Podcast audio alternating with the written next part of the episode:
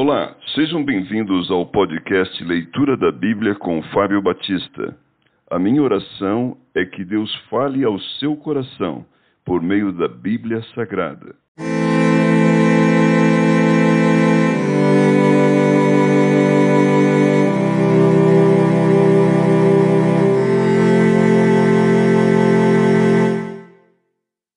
Primeira Samuel capítulo 8 Salomão traz para o templo a arca. Congregou Salomão os anciãos de Israel, todos os cabeças das tribos, os príncipes das famílias dos israelitas, diante de si em Jerusalém, para fazerem subir a arca da aliança do Senhor da cidade de Davi, que é Sião, para o templo. Todos os homens de Israel se congregaram junto ao rei Salomão na ocasião da festa, no mês de Etanim, que é o sétimo. Vieram todos os anciãos de Israel e os sacerdotes tomaram a arca do Senhor e a levaram para cima, com a tenda da congregação, e também os utensílios sagrados que nela havia. Os sacerdotes e levitas é que os fizeram subir. O rei Salomão e toda a congregação de Israel que se reunira a ele estavam todos diante da arca, sacrificando ovelhas e bois que de tão numerosos não se podiam contar. Puseram os sacerdotes a arca da aliança do Senhor no seu lugar, no santuário mais interior do templo, no Santo dos Santos, debaixo das asas dos querubins,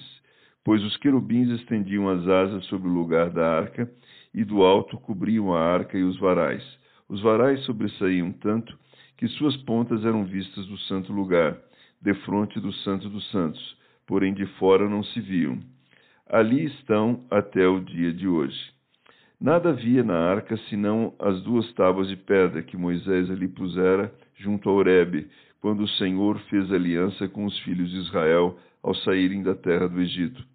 Tendo o sacerdote saído do santuário, uma nuvem encheu a casa do Senhor, de tal sorte que os sacerdotes não puderam permanecer ali para ministrar por causa da nuvem, porque a glória do Senhor enchera a casa do Senhor.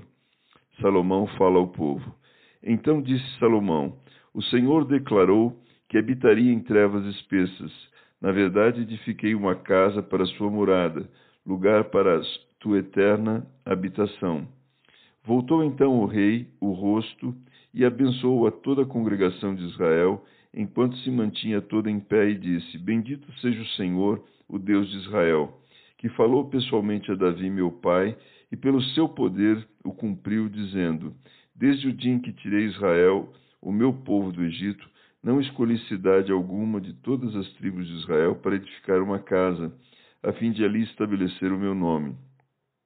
Porém escolhi a Davi para chefe do meu povo de Israel. Também Davi, meu pai, propusera em seu coração edificar uma casa ao nome do Senhor, o Deus de Israel. Porém o Senhor disse a Davi, meu pai, já que desejaste edificar uma casa ao meu nome, bem fizeste em o resolver em teu coração. Todavia, tu não edificarás a casa, porém teu filho, que descenderá de ti, ele a edificará ao meu nome. Assim cumpriu o Senhor a sua palavra que tinha dito, pois me levantei em lugar de Davi meu pai e me assentei no trono de Israel, como prometera o Senhor. E edifiquei a casa ao nome do Senhor, Deus de Israel, e nela constituí um lugar para a arca em que estão as tábuas da aliança que o Senhor fez com nossos pais quando os tirou da terra do Egito. Salomão ora a Deus.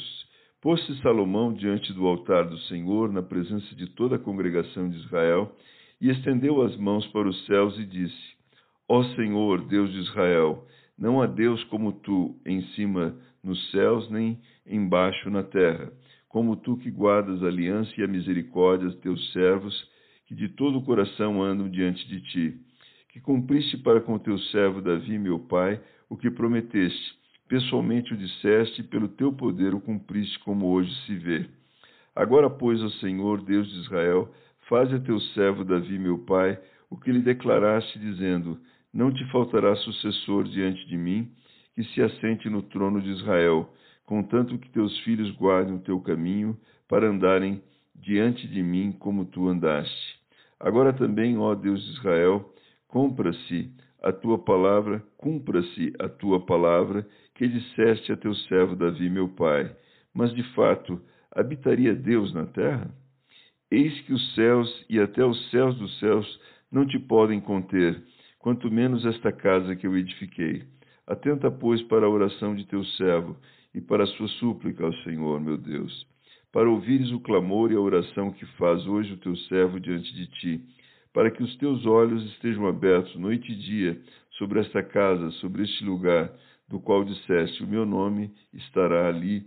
para ouvires a oração que o teu servo fizer neste lugar. Ouve, pois, a súplica do teu servo e do teu povo de Israel, quando orarem neste lugar. Ouve no céu lugar da tua habitação, ouve e perdoa.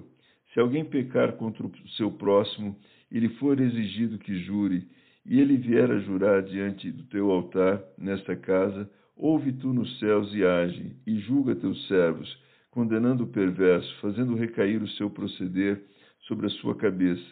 e justificando o justo para lhe retribuir segundo a sua justiça.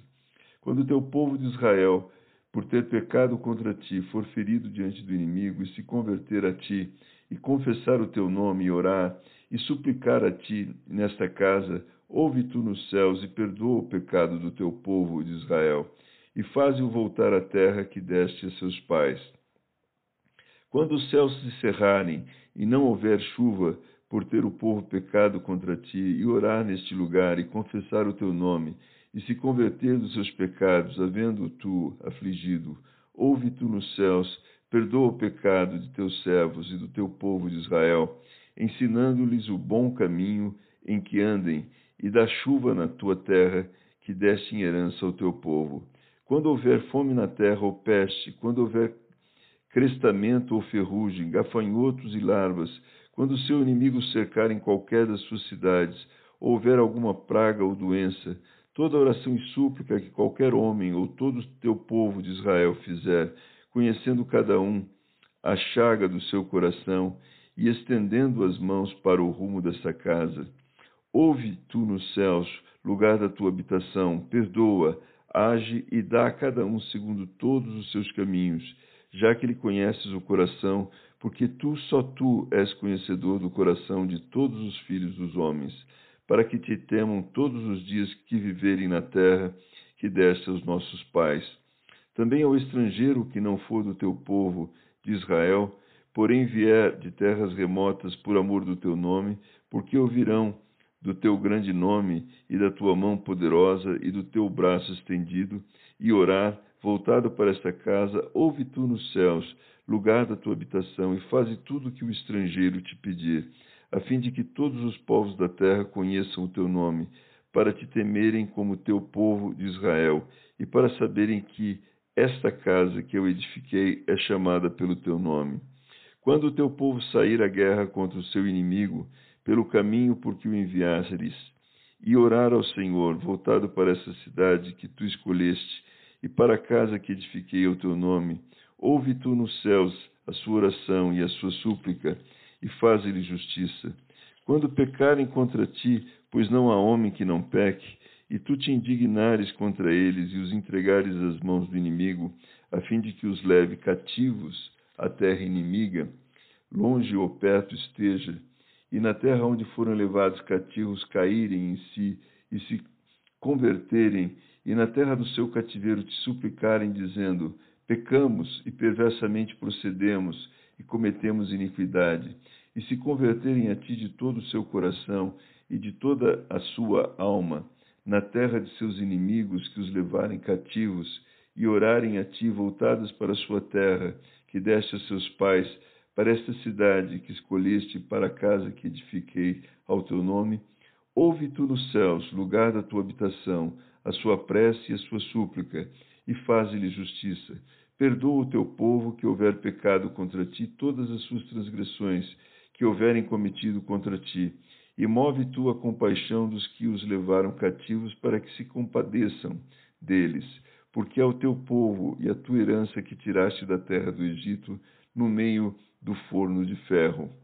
para que teus olhos estejam abertos à súplica do teu servo e à súplica do teu povo de Israel, a fim de os ouvires em tudo quanto clamarem a ti Pois tu, ó Senhor Deus, os separaste dentre todos os povos da terra para a tua herança, como falaste por intermédio do teu servo Moisés, quando tiraste do Egito a nossos pais. Salomão abençoa o povo. Tendo Salomão acabado de fazer ao Senhor toda essa oração e súplica, estando de joelhos e com as mãos estendidas para o céu, se levantou de diante do altar do Senhor, pôs-se em pé e abençoou a toda a congregação de Israel em alta voz, dizendo: Bendito seja o Senhor que deu repouso ao seu povo de Israel, segundo tudo o que prometera, nenhuma só palavra falhou de todas as suas boas promessas feitas por intermédio de Moisés, seu servo. O Senhor nosso Deus seja conosco, assim como foi com nossos pais, não nos desampare e não nos deixe, a fim de que assim incline o nosso coração para andarmos em todos os seus caminhos e guardarmos os seus mandamentos e os seus estatutos e os seus juízos que os ordenou a nossos pais.